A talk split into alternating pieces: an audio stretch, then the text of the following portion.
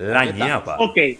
Entonces, fíjate el, el tema de, de, Otro tema importantísimo. Eh, Gold Sim Estados Unidos. Gold Sim Estados Unidos, correcto. La franquicia de Gold Sim. Sí. Eh, ellos han tenido un serio problema con el tema de pandemia.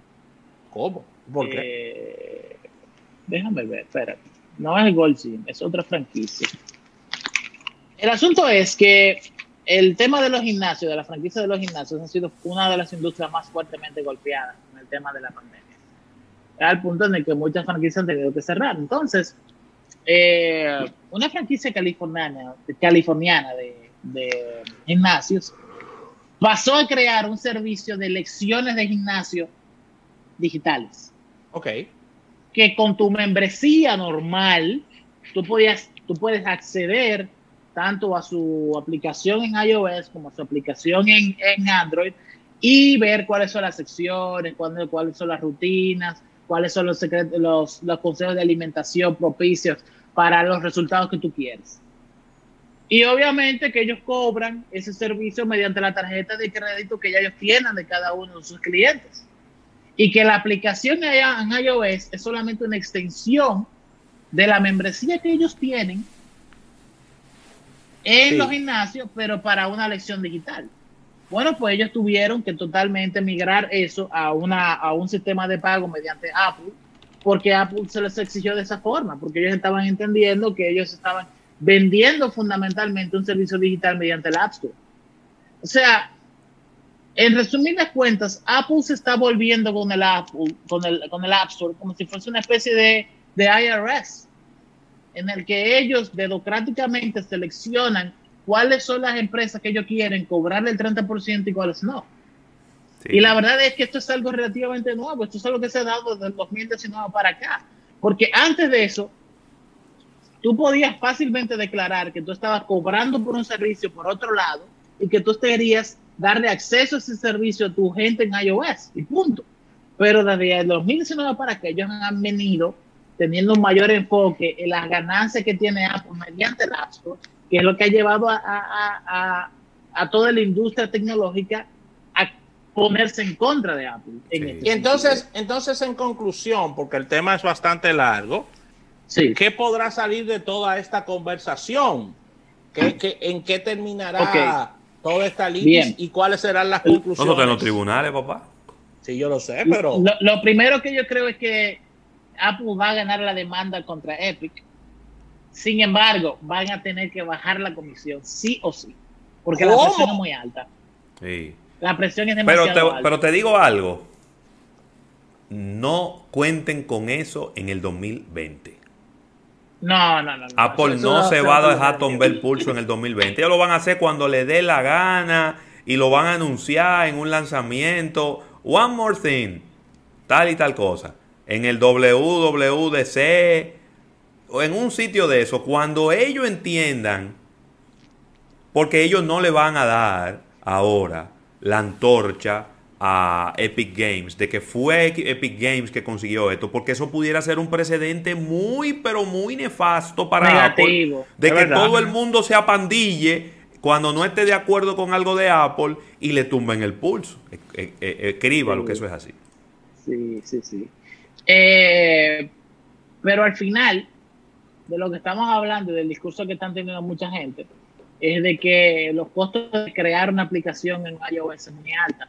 Sí. Y, y de que hay sin, sin la cuota de Apple y que hay innovaciones que se prefieren mandar para Android y no colocarlas en iOS.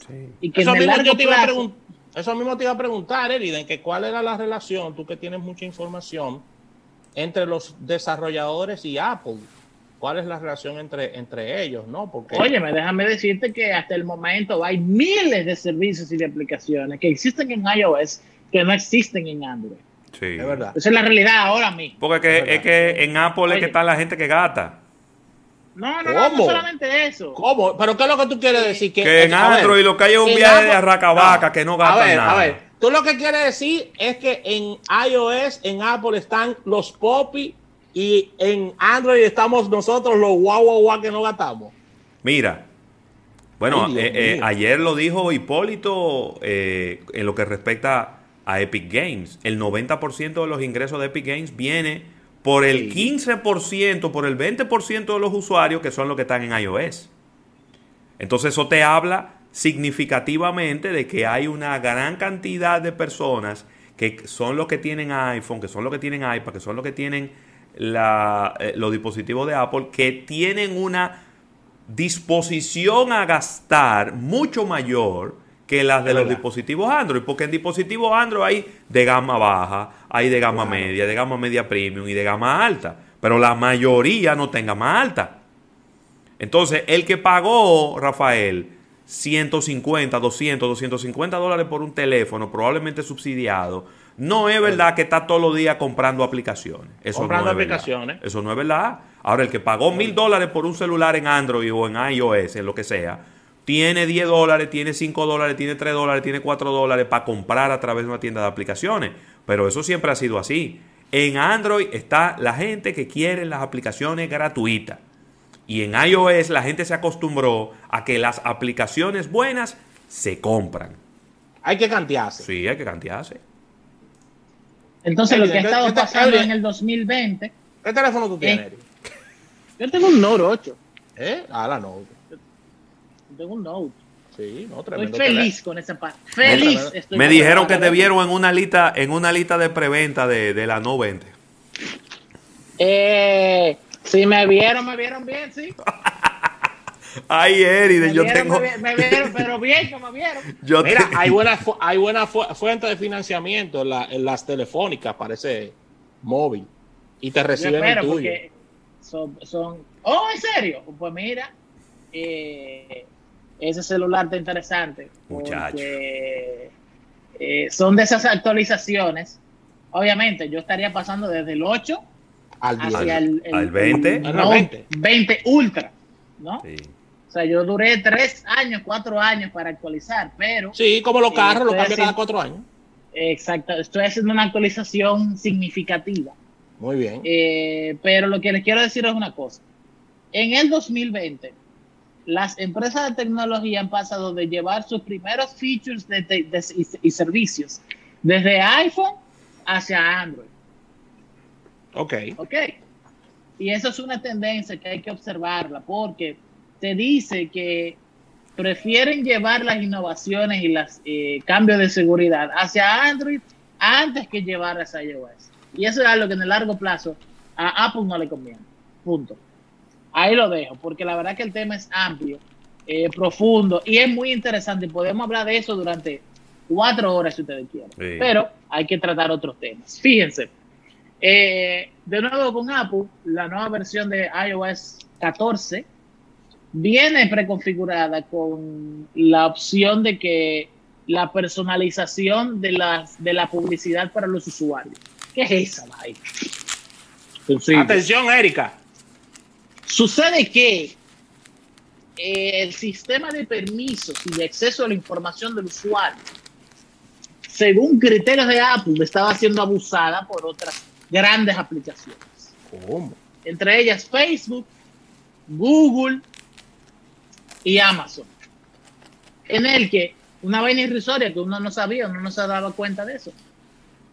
Ustedes saben que Facebook podía comprar y, jalar la información de uso de la aplicación de Amazon y viceversa.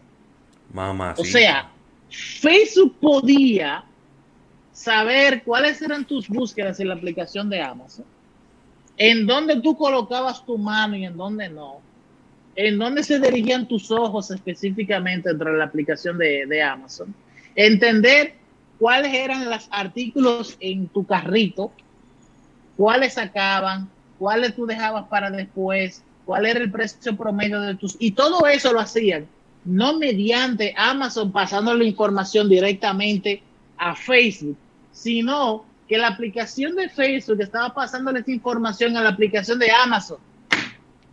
Ay, mi madre. Huepa. Complicado eso. Y Apple dijo no.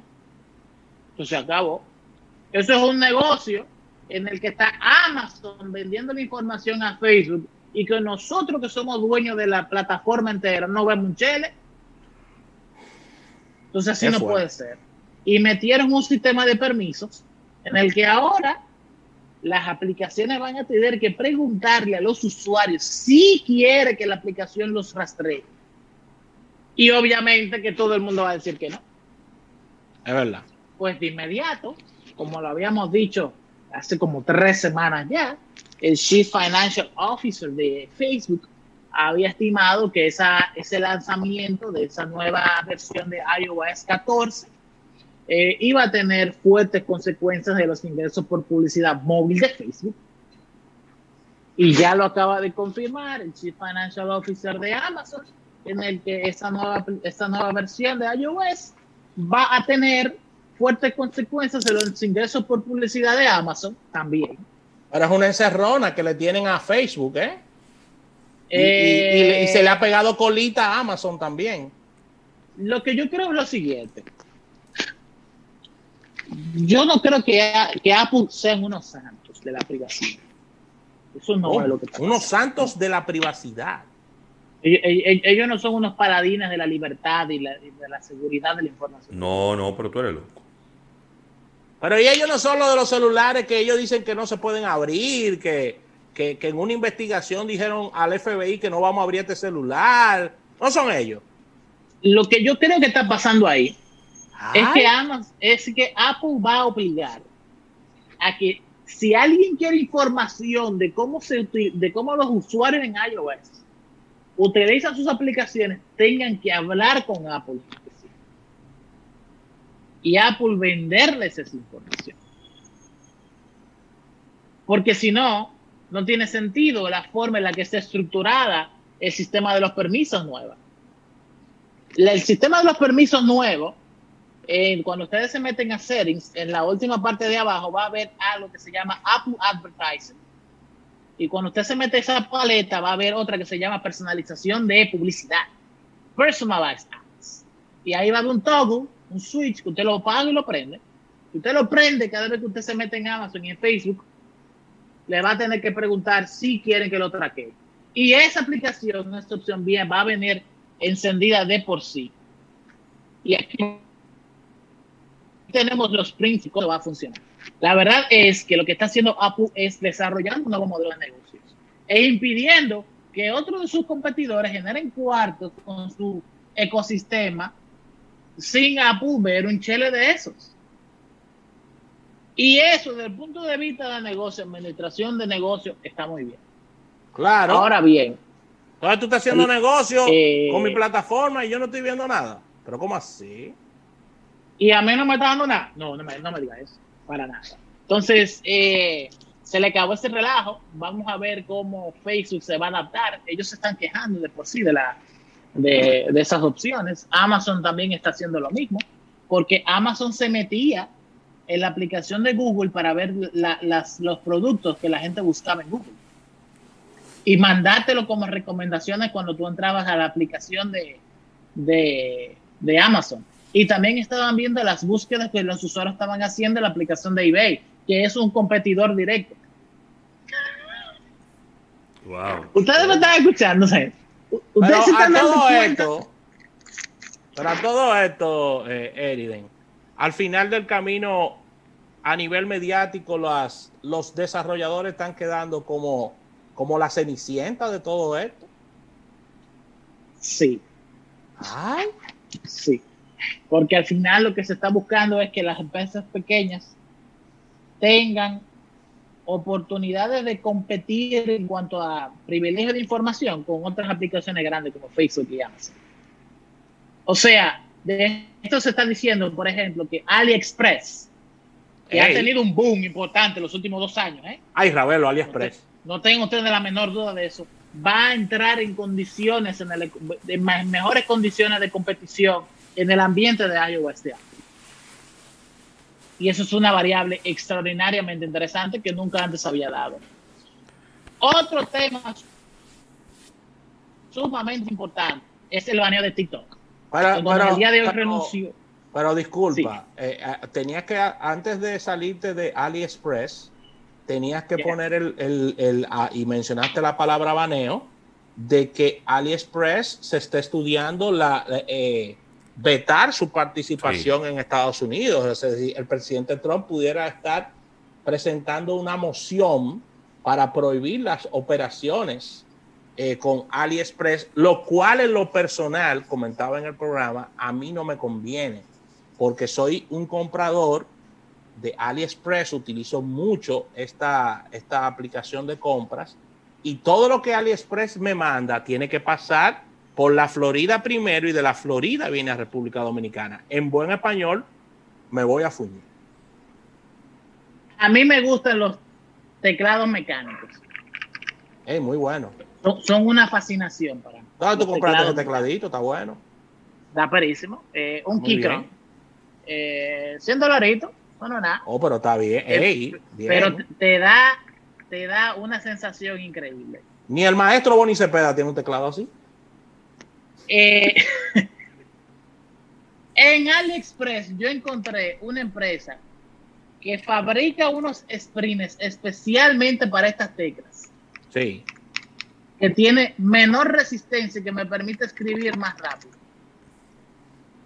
Eso necesita en Amazon. Ay, Ravelo. No, pero que en Ali, acuérdate que, acuérdate que Alibaba, Alibaba te vende al por mayor y te vende al detalle, ¿eh? Sí. Y tú quieres un furgón de los principios En AliExpress tú puedes encontrar en AliExpress tú puedes encontrar el lubricante perfecto del carro de ustedes, el sprint que va en tal punto, y te puede mandar desde un furgón hasta uno solo. Sí. Eso no existe. Y si, estás dispuesto a esperar, puedes pagar un 40, un 50% menos del producto con relación a Amazon. Que yo he comparado los precios y lo vivo haciendo. Ahora, prepárate que eso dura un mes en llegar. El tema está en que AliExpress realmente es una innovación en cuanto a e-commerce. Sí. Porque eh, pone al productor del, del artículo, a la fábrica en China, a vender directamente en Internet. Sí. Cosa que no sucede en eBay, porque el eBay es un propietario vendiéndolo a, a otra persona que le interesa, y que Amazon, que son tiendas que le compran a las, a las empresas. Y he tenido situaciones y me depositan el dinero o me mandan el producto de nuevo, ¿eh? O sea, he tenido situaciones de, de, que un vendedor no me mandó lo que pedí. Y yo pongo mi reclamación, agarran mi tarjeta de crédito, ¡pam! Y me depositan. O me mandan mi producto y ya tú sabes lo que pasa con ese vendedor, Robert. Sí. El tema de AliExpress es que AliExpress utiliza Alibaba como sistema de pago. Y sería a iPay lo que Donald Trump estaría baneando. No necesariamente a AliExpress, a, la tienda per se, sino al sistema de cobro mediante tarjeta de crédito. Ah, no, pero eso prácticamente, eso es darle en el corazón. Exactamente, ahí es donde está el problema. El asunto está en que el país que más tiendas en China tiene, o que más corporaciones en China tiene, es precisamente Estados Unidos. Ay, Ravelo, míralo ahí. Muchas empresas, desde que esta se anunció en el día de ayer, han hecho una asociación, señores, de la noche a la mañana, yo estoy hablando una asociación. noticias, no es correcto. Han hecho un lobby, eh, han hecho una asociación de empresas de tecnología estadounidenses que comercian en China para hacer lobby en Washington para que esa orden ejecutiva no pase para que ni siquiera se haga. ¿Por qué? Porque estarían... ¿Cuál sería la justificación? Porque del presidente Trump, porque ahí no hay un tema de seguridad nacional como, como con Huawei, por ejemplo. Ay, sí, déjame decirte que sí. ¿Cómo? Lo que pasa es que ¿Y, qué tiene que ver, ¿Y qué tiene que ver Huawei con eso? Digo, eh, Huawei no. Eh. No, no, no, no, espérate. Ali, Ali, Ali. oye, el tema es que tú tienes tu tarjeta de crédito, Visa, Mastercard, lo que sea y tú pones esa información y tú la pasas por AliExpress. Y ya, cualquier cosa que pasen por ahí, eso se está almacenando y están viendo tus patrones de consumo. Sí. Y supuestamente el gobierno chino le está dando esa información de patrones de consumo a las empresas como Alibaba para que puedan desarrollar mejores servicios y mejores recomendaciones para los usuarios. Es verdad. es un espionaje dirigido a desarrollar mejores productos para competir con Amazon y con eBay. Mira, yo, yo, pedí, yo pedí un reguero de lentes y ellos me lo mandaron todito una vez. ¿Pero cómo así? Como 200. Yo me metí en el negocio de los lentes. Y yo pedí como 250 lentes. Y ellos me mandaron como 253 lentes. Sí, ellos siempre mandan de más porque ellos, saben. y uno como con una patica que yo no sé, o sea. Pero, pero en conclusión, yo lo digo porque que ellos son buenos, ¿eh? yo los recomiendo. AliExpress. Ah, Ali, AliExpress es brillante para piezas. A Ravelo, a no le gusta mucho, pero. Bueno, a mí me encanta. Porque ahí sencillamente no existe una sola pieza de carro que no, que no. Si hay una pieza de carro, un adorno de carro que no esté en AliExpress es porque no existe. No, porque no existe. Sí, sí. No, no, no. Tú quieres, tú quieres botellita de plástico. ¿Cómo tú la quieres? Redonda, cuadrada, rectangulares, triangulares. La quieres con la tapa roja, con la tapa blanca, con la tapa amarilla, con la tapa azul, con la tapa estrecha, con la tapa ancha. ahora, cuando tú le vayas a dar al, a, Eriden, que tú le vayas a dar al, al icono de buscar covers de celulares, te entre horas libre. No, tiene que ponerle toda, toda la información, toda la, libre toda la información y las especificaciones que se necesitan, pónsela todas. Porque te van a salir cover, Ravelo, mira. No, allá están todos los celulares. allá están todos los celulares de este lado, los celulares de ellos y los del medio. Están todos. Así mismo. A mí lo que más me sorprende son los precios. No, los precios son. No, los precios. Es que acuérdate que allá. El cover que tú encuentras en Amazon el cover que tú encuentras en Amazon en 60 dólares. Sí. En AliExpress tú lo encuentras en 15 y en 20. Sí, los El mismo cover. Y en Amazon está a 18. Yo lo estaba viendo anoche. El mismo cover. Eso es una cosa que yo. Ahora, lo cual te quiere decir que las empresas en Estados Unidos están haciendo lo mismo que hacen las dominicanas. Está claro. Que eh, se iban en Estados Unidos, compraban una mercancía y aquí te la ponían más cara. Entonces ellos están comprando en China, están trayendo sus furgones y te la están vendiendo más cara en Estados Unidos. Lo que te dice AliExpress es que lo vayas a comprar directamente a ellos. Entonces, es algo sumamente interesante que hay que tomarlo en cuenta. Eh, seguimos con otro tema.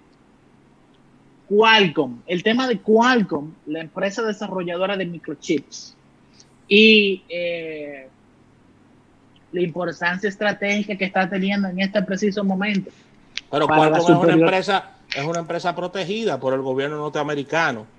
Lo es, eso es cierto. Pero déjame explicarte qué es lo que pasa. Es muy bueno, Ravelo, tú tienes una empresa que, almuerzo de negocio tenga contrato con el gobierno norteamericano por, por miles de millones de dólares, así sí. Déjame explicarte. Esto es un tema, o esto es otro tema del que podemos hacer un programa entero, pero yo lo voy a resumir bien todo. Qualcomm es una de las mejores empresas de desarrollo de microchips del mundo. Sí, eso es cierto. Y entonces ellos, aparte de que son una de las mejores, de las más rentables, también son unas realmente de las más avanzadas. Qualcomm ahora mismo está produciendo microchips como el Qualcomm 865 Plus, que son de 7 nanómetros su arquitectura. Y eso quiere decir que ese chip es sumamente pequeño a lo interno, es sumamente potente y es sumamente eficiente en cuanto a el consumo de baterías, que es lo que necesitan nuestros dispositivos móviles.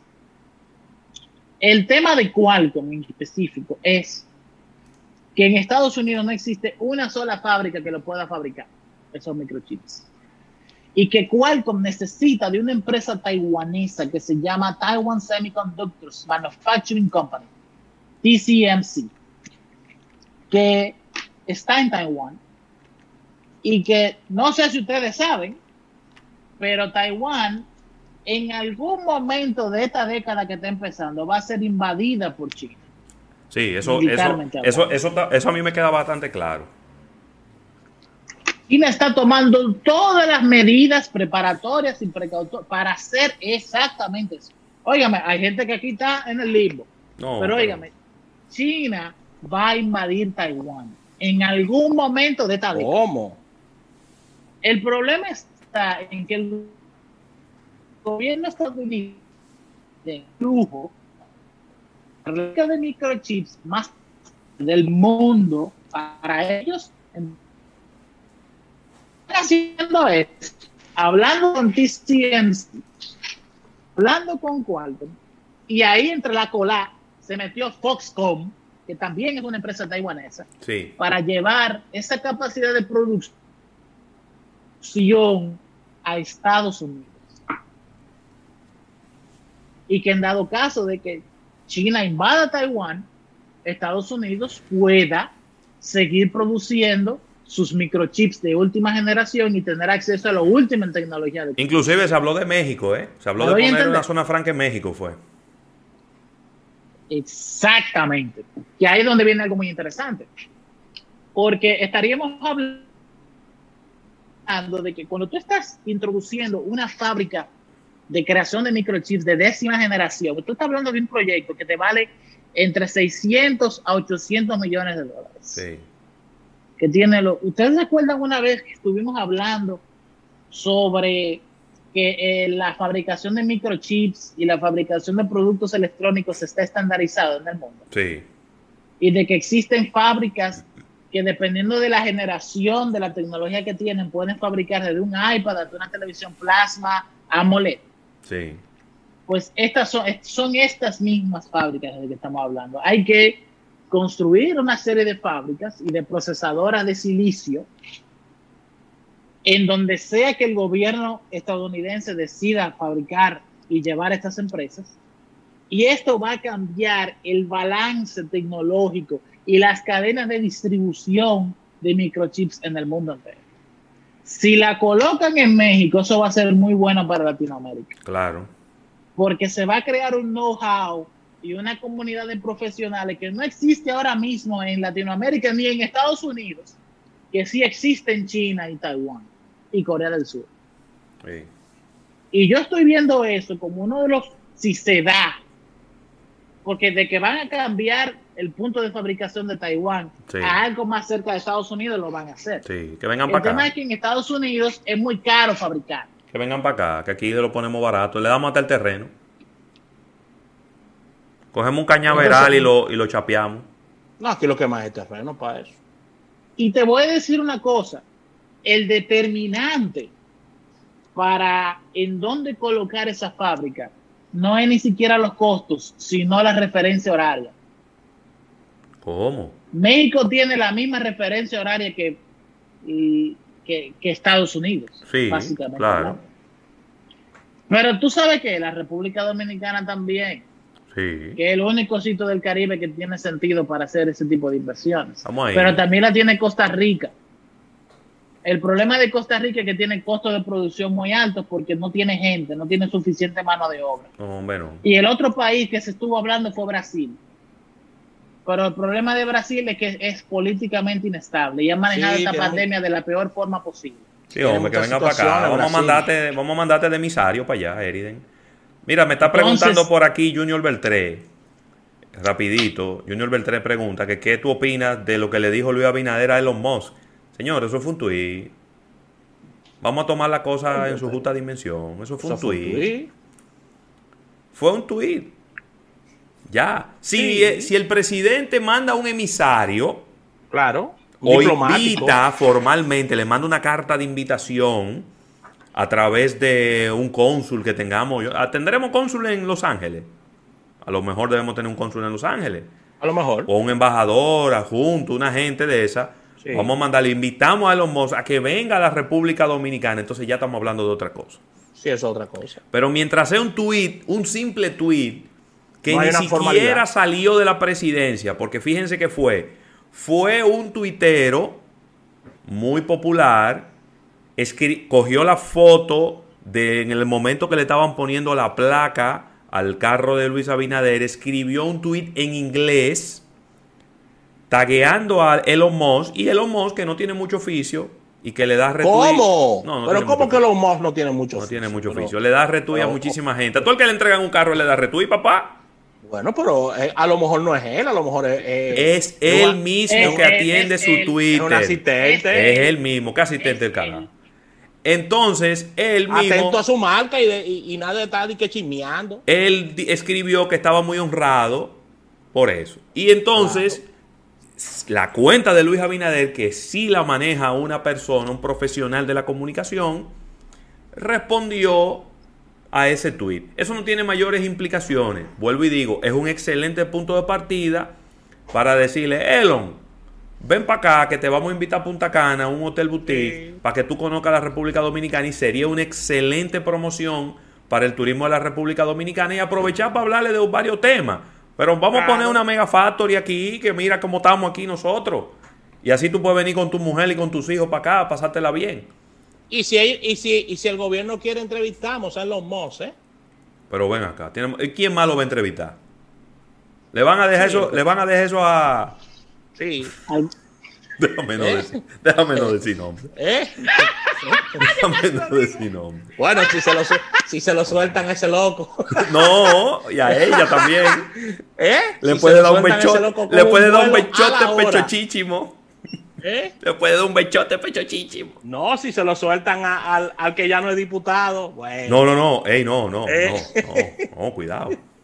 Se Mira, lo pone Tú sabes que, hablando en, relajo, pero en serio, eh, si yo tuviese la oportunidad de, entrevistar a Moss, lo primero que yo le preguntaría es al respecto de cómo podríamos colocar a la República Dominicana en el centro de sus cadenas de abastecimiento de sus diferentes empresas.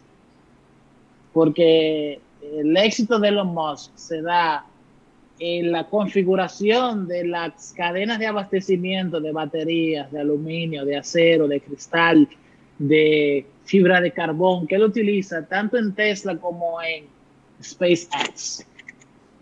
Y también yo sé que él tiene un problema con el procesamiento de sus data centers, en el que todos los Teslas que están alrededor del mundo se conectan a Internet y esa información debe de llegar a un data center. Tesla no tiene data centers, él alquila uno y le sale extraordinariamente caro. Que es una de las variables, uno de los costos constantes que cada trimestre se ven en los estados financieros de Tesla. Una propuesta de valor para Tesla, para Elon Musk, sería que el gobierno dominicano financie la creación de un data center en la República Dominicana y que le alquile el tiempo de uso de ese data center a un costo más competitivo que el que ya está teniendo eh, Tesla.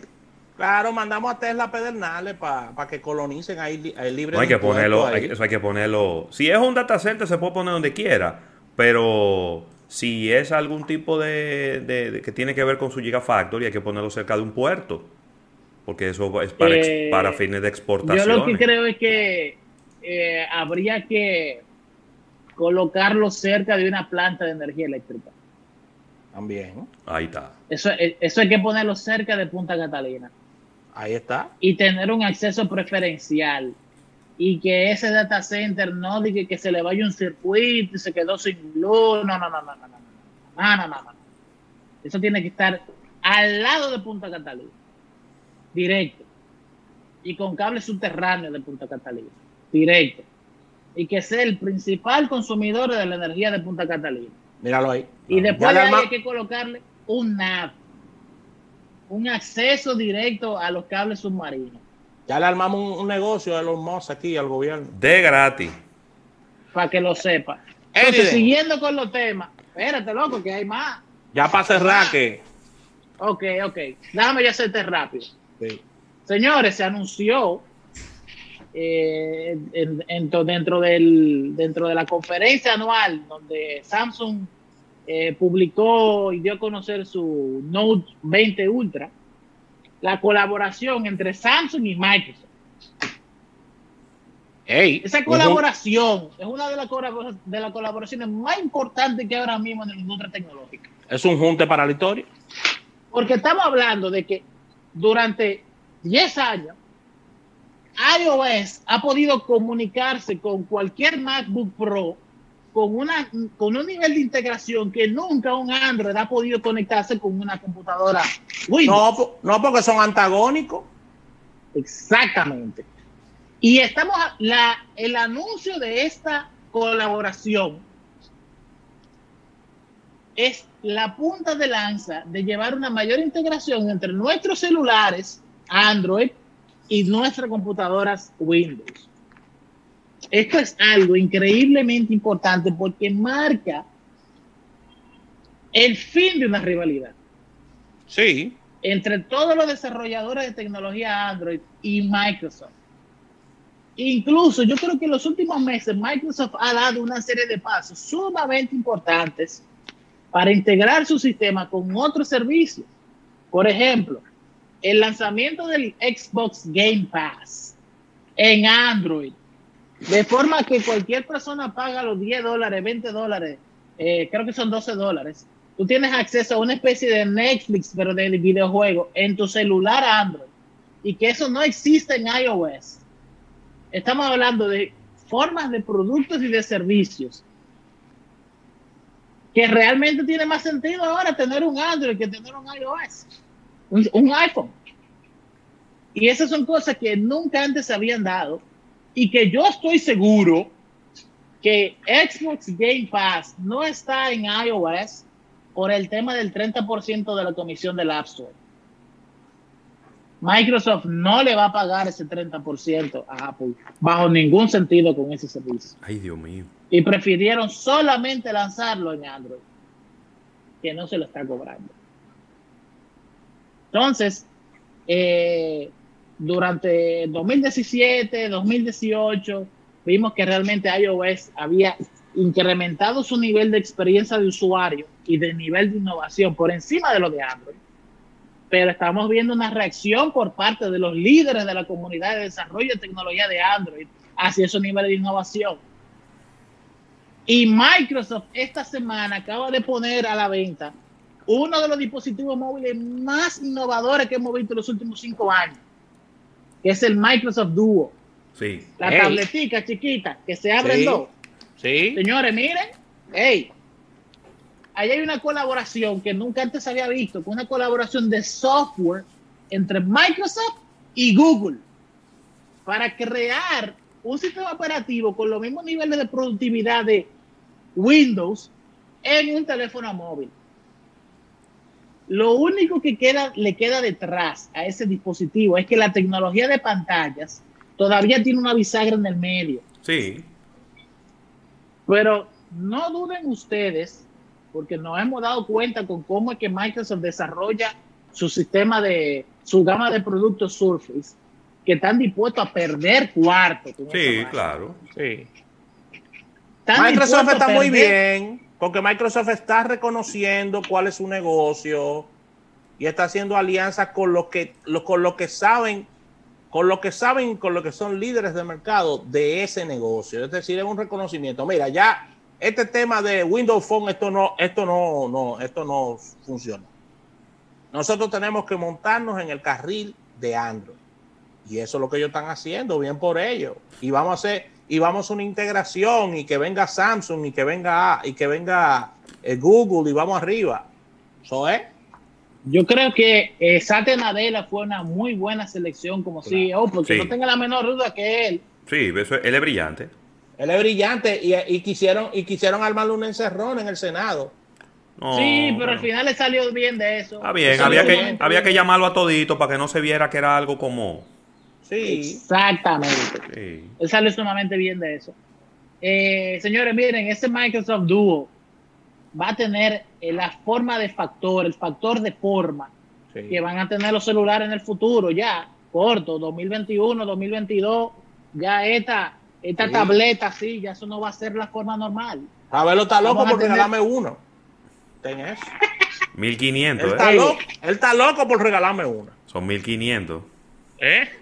1500 son. 1500 dólares para arrancar. Sí, para arrancar. Digo, no arrancar no, porque creo que nada más tiene una, dos, uno, dos, una, dos especificaciones. Pero está muy bien. Yo veo que Microsoft está haciendo la tarea. Sí.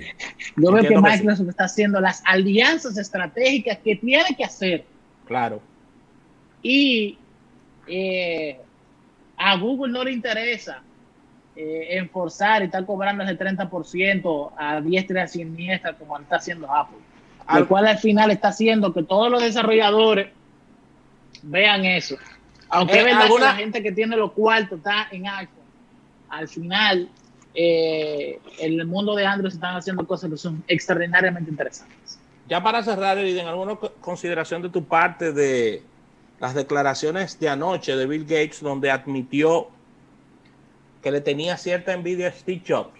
Yo eso lo sabía, pero ya él lo, admitió y lo, dijo ya de manera pública, que tenía, tenía ciertos dejos de envidia hacia Steve. Yo te voy a decir una cosa, la rivalidad de ellos dos no es algo que, no es algo nuevo. No. Eh, Nunca lo fue. incluso, es más, yo le invito a todas las personas que están viendo aquí que se metan y busquen esa entrevista de Red Code que hubo entre Bill Gates y Steve Jobs, en lo que ellos están sentados como unos sillones rojos. Sí. Y se la den entera. Que no deje que nadie le cuente. Y ustedes se van a dar cuenta de que ahí hay dos amigos con su seria diferencia de criterios respecto de los mismos temas tecnológicos, pero que se admiran porque uno fue un genio en software, que fue Bill Gates, y yo, pero otro fue un genio en el modelo de negocio que creó alrededor de claro. productos. No ha salido, no ha nacido nadie, nadie que te pueda vender una computadora y que te haga una presentación. Y yo he visto cientos y he ido a muchas en el CES que te presente un equipo como lo hacía Steve Jobs no ha nacido nadie en el mundo de la computación. Nadie. Ni, ni los de marketing, ni los de ventas, cuando lo vemos, nadie te presentaba una computadora como Steve. Y ahí están los videos. O sea, era una presentación sentida, una presentación... electrizante. Eh, eh, eh, eso era como el Oscar de, de las ventas, tú ver Steve Jobs, vendiéndote un producto. ¿Tú sabes qué era lo que más a mí me gustaba de Steve Jobs? Porque yo en los últimos, en este año, yo he estado viendo muchas presentaciones de Steve Jobs aprender cómo era que el tipo pensaba. Sí. Que como él, él mismo admitía que sus productos eran caros. Sí. sí, y él, y él mismo se daba funda. Y él mismo se daba funda. Sí, él mismo se criticaba el mismo en público. Sí. Eso solamente lo han hecho dos. Eso, eso, solamente lo han hecho dos, dos cosas en el mundo, además de él. Heineken y Balaguer. Sí. Balaguer fue a un discurso y él mismo se echó un boche y dijo que su gobierno era malísimo. En la toma de posesión del año 1980 y... No, en el 90, en el 90 cuando él ganó. Él criticó el gobierno del 86. Que, que era el mismo. Que era el mismo. Y vamos, y en el gobierno pasado y ahora en este gobierno vamos a cambiar y vamos a hacer cosas. Él mismo y la gente de pie aplaudiendo. El gobierno pasado que no hizo esto, pero el gobierno era él. Era el mismo. Sí. Ese verdugazo. Bueno, pues Steve Jobs diciendo que los discos de estado sólido eran demasiado caros porque costaban 300 dólares la unidad. Sí, y diciendo que el departamento de diseño no hizo lo que él dijo, pero que sacamos el producto así, a pesar de. Exactamente, y que él espera con actualizaciones y lo mejorando como él lo quería desde un inicio pero que al final son caros, pero son rápidos de los discos duros. Y que eso tiene sentido. Si usted quiere rápido, pague por eso. Bueno. Claro, tuvo, eh, claro, tuvo su desacierto, porque también eso que él dijo de la eh, antena, lo que él dijo de la antena, eso fue un desastre, ¿eh? o sea. Claro. sí, está bien, pero yo te, digo algo. Steve Jobs no es un ejemplo, no es un buen ejemplo de un buen compañero de trabajo tampoco. No, pero ¿cómo va a ser un buen compañero de trabajo? Pero no diga eh, eso. Steve te preguntaba algo en el ascensor y si tú no lo sabías, prepárate. No, votado. Prepárate. Entonces, eh, yo lo que creo es que una que yo opino de esas consideraciones sobre Bill Gates, que él dijo que tenía envidia. Yo te voy a decir algo. Yo he notado que la gente de este tipo de nivel es prácticamente obsesivo. Ellos no piensan en otra cosa que no sea eh, su trabajo. Fíjense en Elon Musk. Es verdad. Que trabaja 20 eh, horas al día y cuando la vaina se vuelve complicada en Tesla, duerme en la fábrica. Sí, igual que, igual que Zuckerberg. Entonces, yo creo que eso nos da a nosotros una idea de qué es lo necesario para te llevas solamente importa la empresa. Y a veces tienen que hacer unos sacrificios familiares que uno tiene que preguntarse si uno está dispuesto a hacer eso. Los hijos no lo conocían en algún momento, Steve, lamentablemente, no lo conocían Los, hijos. No, para nada. Era muy larga temporada sin verlo y era metido en, Apple Inc. Exactamente, pero también Bill Gates. Bill Gates no vino a entrar en confianza con sus hijas hasta que salió de Microsoft en el 2005. Sí. ¿Eh? Que él vino a conocer a su hija ya cuando tenía 12 años, ya que, que vino a aprender cuáles eran sus colores favoritos, 18 horas de trabajo. Que le gustaba. Exactamente. Entonces, eh, es interesante, pero también hay que verlo desde el punto de vista realista. Es lo que quiero decir. Bueno, Eriden, gracias por todas. Ah, bueno, Eriden, ya, ¿eh? las 3.40, Eriden. Ya, este trasero no aguanta más ya, ¿eh? En esta silla. No, pero que la ñapa Señores, miren, ya. A mí me gusta mi programa Almuerzo de Negocios. No, no, a mí también. El problema es de trasero. Yo me siento, yo me, óigame, yo hice este programa, pero ahorita en la noche cuando ustedes lo suben, yo lo veo. El diablo, está bueno. Y me critico, mierda, se me quedó esta vaina, me, se me quedó este tema, pudimos tratar aquello. Eh, pero siempre trato de hacerlo lo mejor posible. Claro. Siempre. Gracias, gracias. Siempre, siempre. Y para mí lo más importante es tratar los temas desde el punto de vista analíticamente más eficiente para hablar de que, el, tema le llegue cantidad de gente posible. Excelente. Excelente. Mira, un agradecimiento muy especial a todas las personas que nos han acompañado en YouTube. Están firmes ahí con nosotros. Sí, mira, lo voy a mencionar rapidito. Alejandro Montero, Junior Beltré, Está también aquí, eh, ay Dios mío, Valentín Yunes, Irving Mercedes, Stephanie Gómez, Henry de... Bueno, Alberto Larangüen está por aquí, Huáscar Esquea, Víctor Hernández, eh, de los Santos, Yadira La Sala. Bueno, hay un grupo todavía que, están por aquí. Está Ricardo Medrano, Junior Alberto de Frías. Eh, gracias a todos, señores. Y, y nada, nos juntamos mañana. Despida, Rafa. Así que nos vemos. Gracias a todos nuestros eh, seguidores. Nos vemos mañana en otro almuerzo de negocios. Bye bye.